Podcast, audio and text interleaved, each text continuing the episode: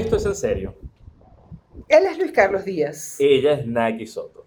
Y nos lleva la brisa para intentar mediar entre la calima y la invasión de moscas que hay en Caracas en estos días. Además que hay un calor terrible, entonces lo que estamos haciendo es buscar la locación más movida posible. Eh, igual nos da una iluminación muy linda porque seguimos en cuarentena. Claro, este ya, igual no sale despeinado. este ya es el día.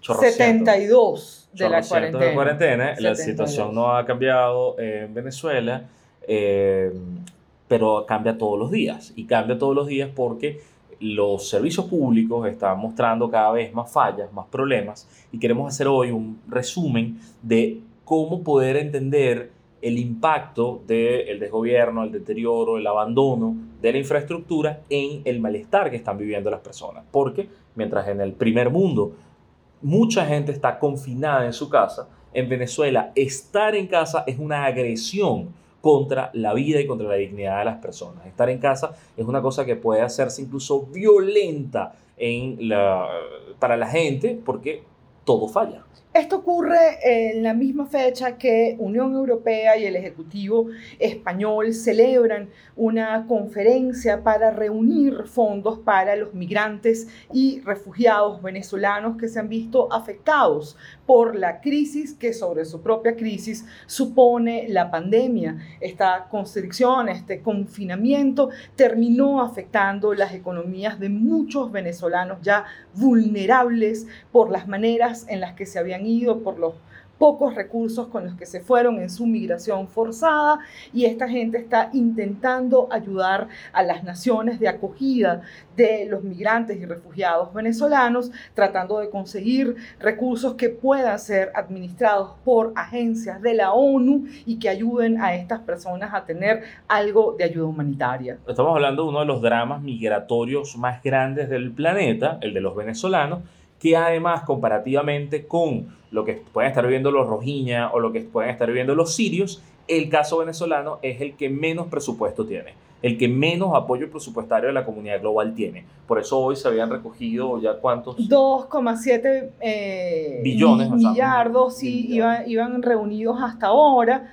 Eh, obviamente los venezolanos tenemos como muy poca información de cómo se va a distribuir ese dinero, eh, quién los va a manejar. Ahí hay mucha información que falta. A mucha gente, por obvias razones, le hace ilusión que esto ocurra y al régimen de Nicolás Maduro le sobra el cinismo para darle recomendaciones a la Unión Europea. El canciller de Nicolás, Jorge Arreaza, les hacía sugerencias sobre la importancia más bien de darles ese dinero a ellos y así evitar dos cosas, ¿no? Que la gente se enferme dentro del país y además admitir como eh, ellos se están imaginando que el asunto de los migrantes retornados eh, son unas cifras extraordinarias que de los 5 millones y tantos de venezolanos que salieron del país están regresando todos.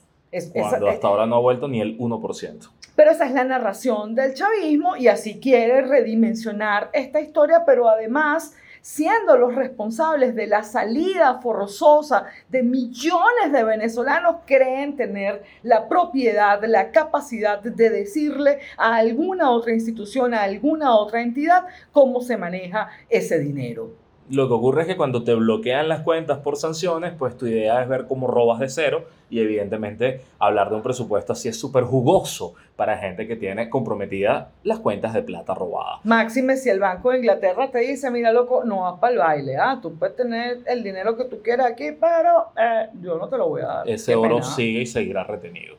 ¿Qué ocurre en Venezuela? ¿Qué es lo que hace que las condiciones de vida de la gente hayan sido tan graves como para irse? Pues bueno, no solamente una crisis económica que fue muy grave y que sigue siendo grave, hablamos de eh, hiperinflación, hablamos de la pérdida de capacidad de, compra que tiene el salario, pero es que además hay otra cosa que patea a la gente y es que la cotidianidad se hace amarga cuando no tienes agua, no tienes luz, gas, gasolina, que es el fenómeno nuevo, y a eso queríamos referirnos hoy. Agua y electricidad son fundamentales para la vida y en Venezuela se ha demostrado que en manos del Estado, pues bueno, termina siendo un absoluto fracaso que acaba con la capacidad que tiene la gente de resolver lo más básico. Y habiéndolo hecho tan mal, lo más grave para los venezolanos es que pasamos a a la privatización de facto de los servicios. Y eso es sencillamente absurdo. El agua pasó de la gratuidad al pago de las cisternas que en una temporada de confinamiento, de escasez de gasolina y de escasez de la propia agua, termina dolarizándose, pero a niveles altísimos que comunidades pobres, que es la mayoría de este país, no puede pagar. Lo propio ocurre con la electricidad y tener o no tener plantas eléctricas. Con el agua hay comunidades que han podido pagar eh, eh, pozos profundos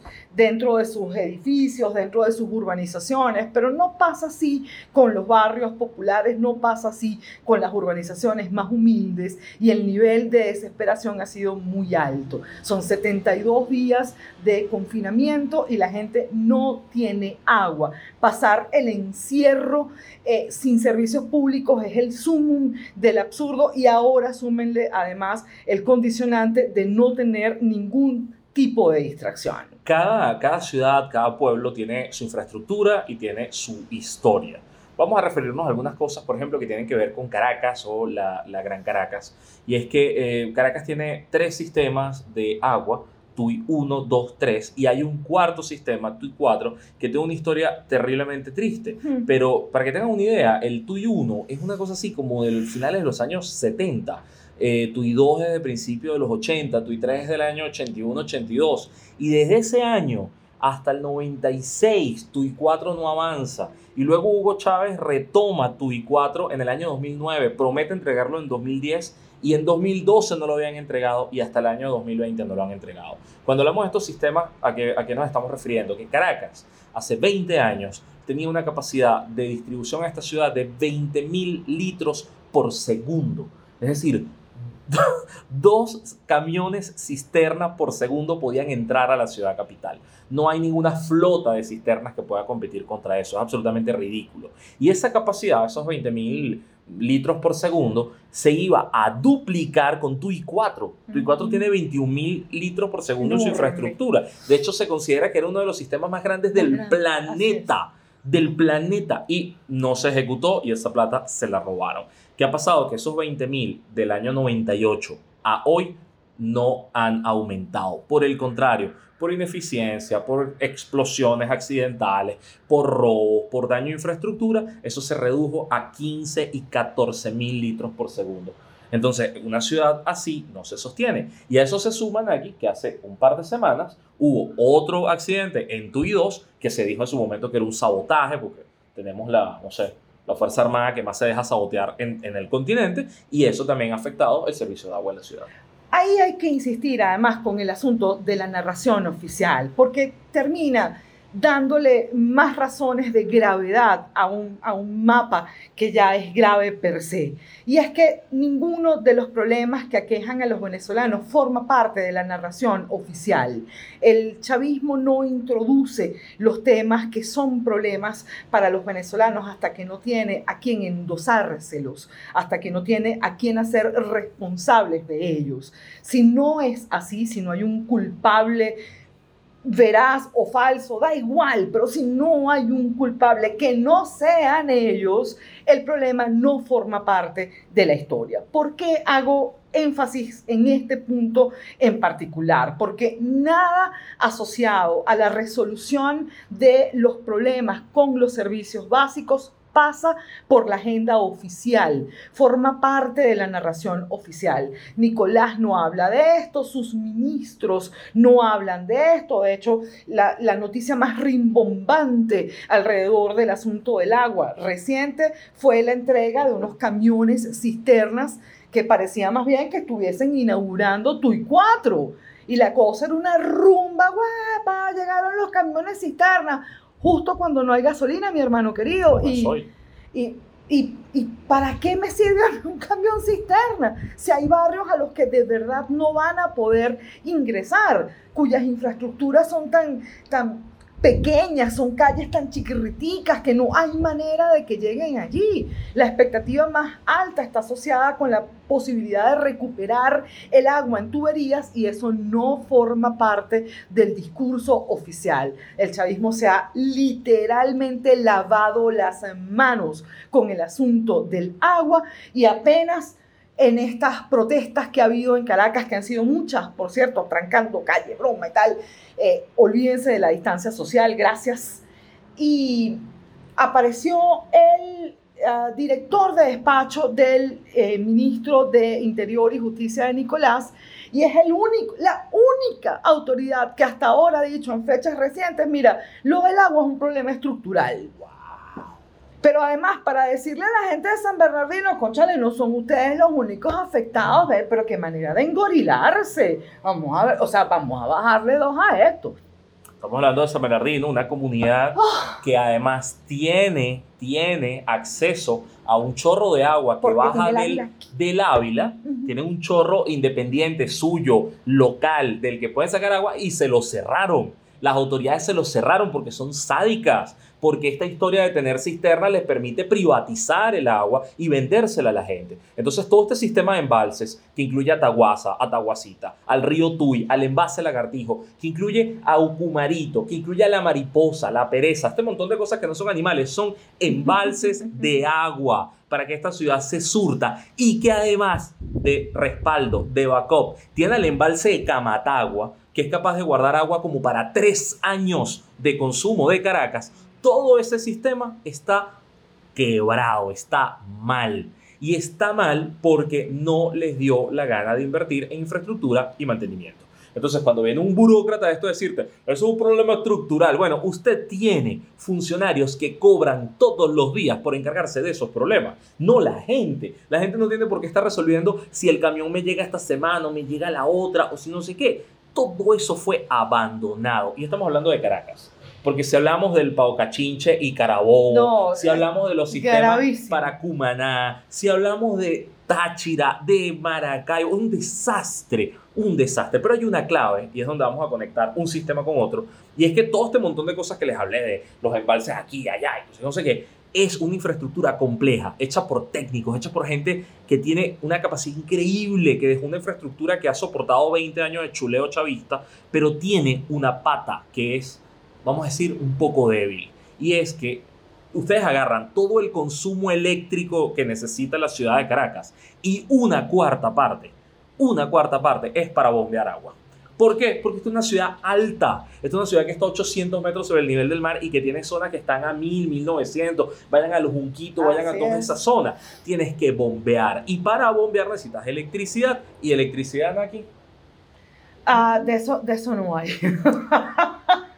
De eso no hay y miren que el chavismo ha decidido deliberadamente beneficiar al centro del país versus las condiciones eléctricas del resto de la nación. Ha sido absurda la manera como se ha castigado, porque de verdad es un castigo lo que le han hecho al suroccidente de este país, sometiéndoles a cortes absolutos de electricidad por 12, 14, 15, 16 horas continuas cada día. Y lo más absurdo de esto es que nunca son las mismas horas.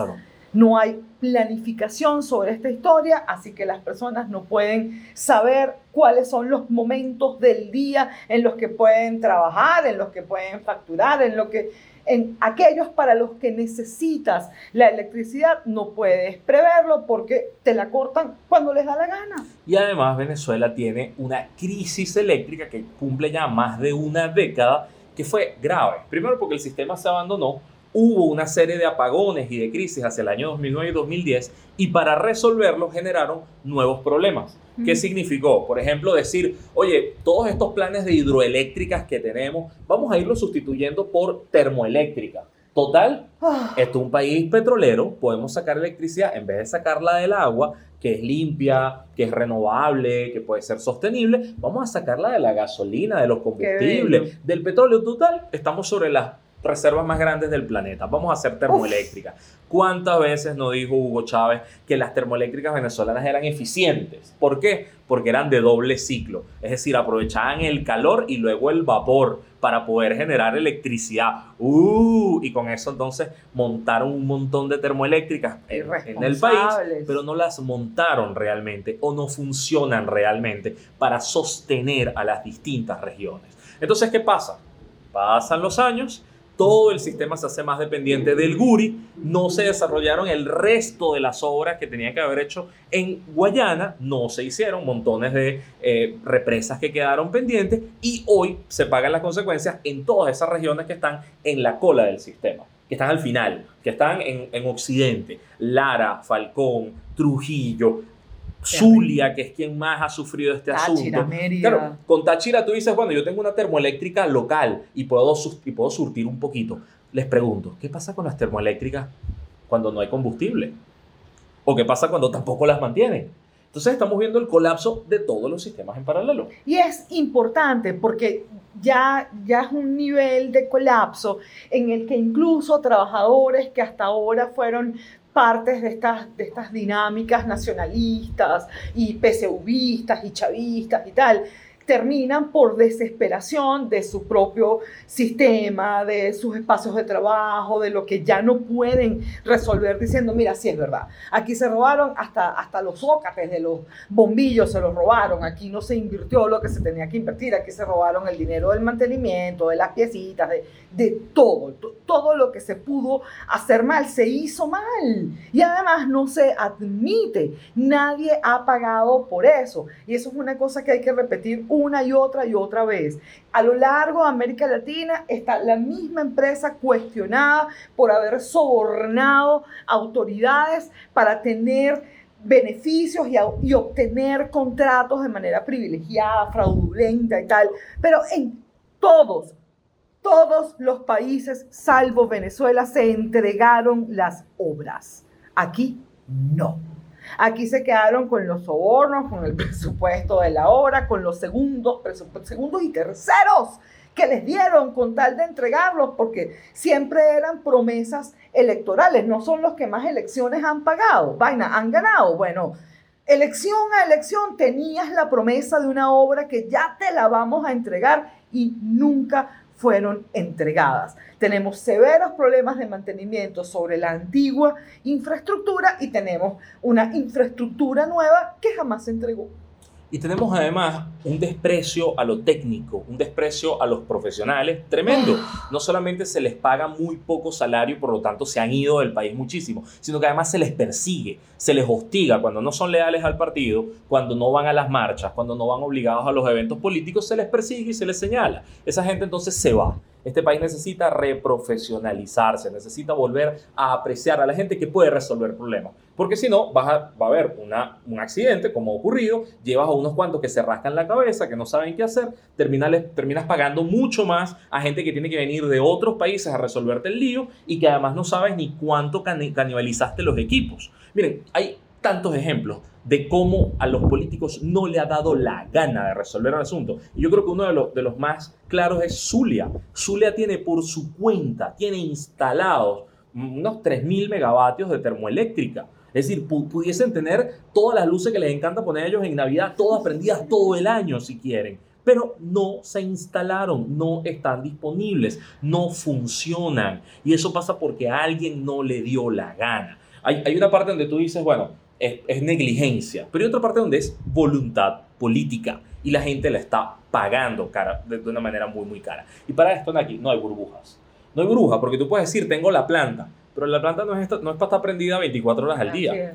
Tengo el pozo, bueno, pero el pozo no es para toda la comunidad, quizás es para tu casa. O sea, hay, hay burbujas que al final terminan espichándose. Y es por eso que la gente siente que el malestar aumenta. Y aumenta en cuarentena porque estás contigo mismo, estás encerrado todo el día. Las condiciones son mucho más desesperadas también, Luis Carlos, en la medida que se multiplican estas protestas. Para eso está el Observatorio Venezolano de Conflictividad Social, el Observatorio Venezolano de Servicios Públicos, gente que le está haciendo seguimiento a lo que pasa y efectivamente se hace más desesperado, bueno, porque pasas una semana sin agua y las condiciones son incomodísimas y 15 días, 45 días, pana, la gente enloquece en esas condiciones. Y efectivamente relajas la barrera alrededor del asunto de la pandemia y yo creo que es una de las razones por las que más aprehensión debemos sentir los venezolanos. Hay muchísima gente que se relajó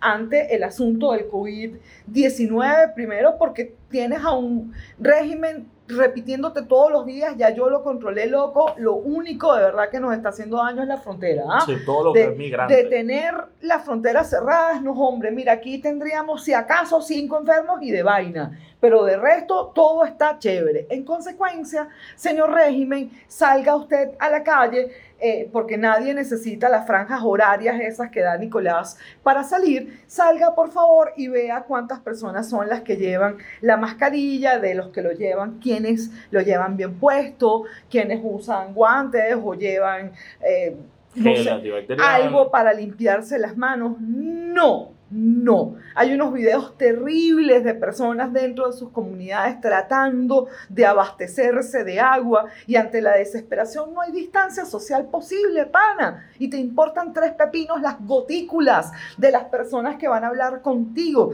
del que te antecede o te sucede en la cola. Tú lo que quieres es llenar la mayor cantidad de agua posible para lavar ropa, para lavar tu baño, para bañarte tú, etcétera. Y entre esos amuñuñamientos de personas, pregúntenme cuántos pueden salir contagiados. En Venezuela no se garantizan ni siquiera 50 litros de agua por persona diaria, teniendo enormes reservas de agua, Es lo absurdo. que demuestra que ahorita van a empezar a echarle la culpa a la sequía y no es la disponibilidad de agua, es la infraestructura, es la instalación, es la parte técnica que hace que la gente pueda girar el chorro y salga agua. E enciende un interruptor y hay electricidad. Una cosa tan básica que muchas otras sociedades han resuelto y que en Venezuela más bien ha retrocedido. Naki Soto, ¿qué podemos esperar que ocurra entonces? Eh, no, mira, cada vez que dicen la importancia de tener un gobierno de transición que nos permita, la verdad es que sí, es que, es que el, el asunto de la permanencia en el poder de un, del peor gobierno que ha tenido nuestra historia, porque, porque lo quebró todo, porque lo despedazó todo, no, no es solo un asunto de conflictividad eminentemente política o económica, es que en términos de infraestructura también estamos muy vueltos leña. Y, y con esta gente al frente es imposible que mejore, justamente por el desprecio a la capacidad técnica, por el desprecio al conocimiento, por, por la voracidad con la que ha sido tratado el presupuesto público, por la incapacidad de rendir cuentas, de dar información pública que permita hacer monitoreo de lo que se hace. Son tantas las patas cojas que con ellos al frente es imposible. Así que el tema de servicios públicos no los tomamos en serio. Pendientes ustedes de qué está pasando en sus comunidades, tomen nota, lleven registro, a qué hora se corta el servicio, a qué hora vuelve, porque cuando el servicio eléctrico es cortado sin aviso, estás ante una agresión estatal. No es parte de una planificación, es una decisión muy, muy desordenada. Ella es Naki Soto. Él es Luis Carlos Díaz. Pueden suscribirse a nuestros videos en YouTube, youtube.com slash. Naki Luis Carlos Todo pegado. y patreon.com slash Aquí Luis Carlos, todo pegado también. Cuídense mucho, compartan estos contenidos con sus amigos y gracias por apoyarnos.